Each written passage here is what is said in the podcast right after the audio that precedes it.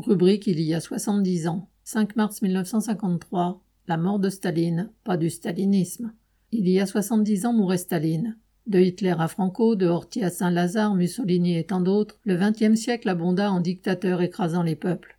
Il faut pourtant faire une place à part à Staline, car il dirigeait un régime se disant socialiste, alors que sa dictature porta, plus qu'aucune autre, des coups terribles au mouvement ouvrier et à son avant-garde révolutionnaire, en URSS et partout dans le monde. Sous Staline, ce fut, entre guillemets, minuit dans le siècle. La trahison des révolutions dans les autres pays, la liquidation du parti bolchevique, la terreur à grande échelle comme moyen de gouverner. Comment cela a-t-il pu arriver quelques années à peine après la révolution d'octobre qui, en instaurant la démocratie des soviets, voulait ouvrir la voie au socialisme mondial? Le, entre guillemets, socialisme dans un seul pays. Si le jeune État soviétique finit par triompher de quatre ans d'une guerre civile effroyable imposée par les Blancs et les armées impérialistes, le pays en sortit exsangue, son économie ravagée et sa population épuisée. Le reflux de la vague révolutionnaire en Europe laissait l'URSS isolée, handicapée par son immense arriération sociale héritée du tsarisme. Pire, alors que les ouvriers les plus conscients, survivants de la guerre civile, étaient absorbés par les besoins du nouveau pouvoir, la classe ouvrière, déjà très minoritaire avant-guerre, n'était plus en mesure de diriger son État. Cela renforça une couche sociale spécialisée dans la gestion de l'État, une bureaucratie que la classe ouvrière n'avait plus la force de se soumettre. Lénine avait tenté d'enrayer ce phénomène qui prenait des proportions monstrueuses, mais la mort mit fin à ses efforts. Des dirigeants et militants bolcheviques qui s'étaient regroupés autour de Trotsky fin 1923 allaient mener ce combat contre la dégénérescence de l'État ouvrier et du Parti communiste lui-même.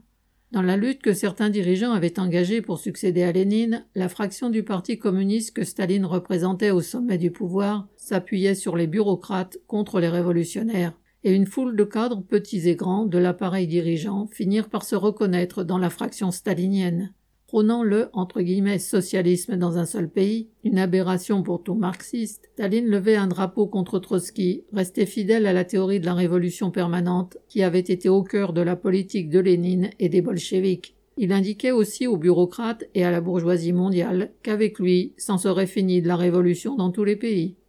Sous Staline, les camps de concentration se remplirent de millions de travailleurs forcés, des opposants, réels ou prétendus tels, mais surtout un nombre effroyable d'ouvriers et de colcosiens condamnés pour des pécadilles, voire sans raison.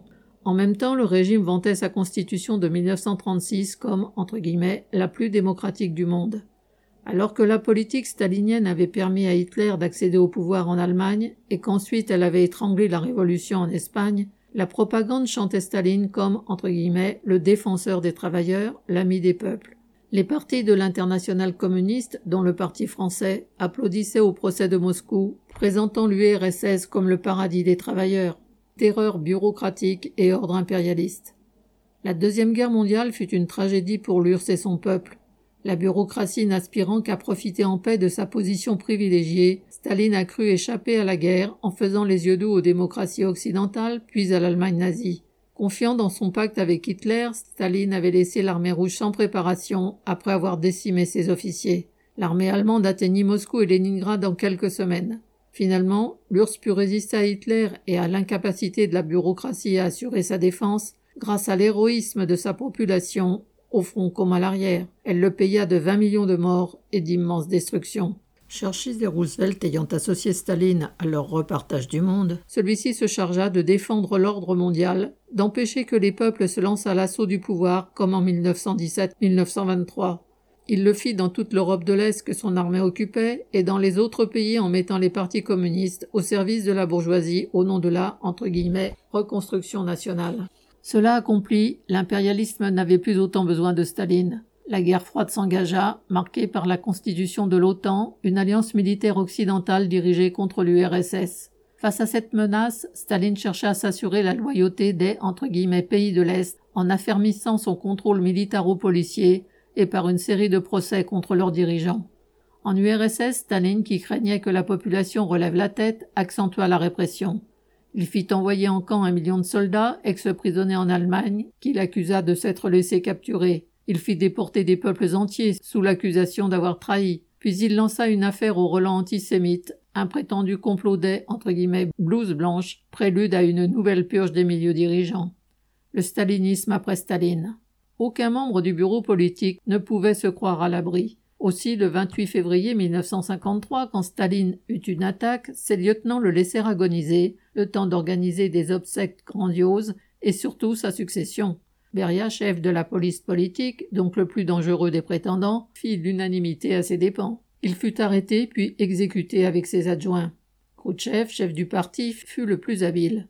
Devenu successeur en titre de Staline, il l'accusa en 1956 au 20e congrès du parti, sinon de toutes les tares du régime, en tout cas d'avoir fait exécuter de nombreux entre guillemets bons staliniens, disait-il en s'adressant aux bureaucrates.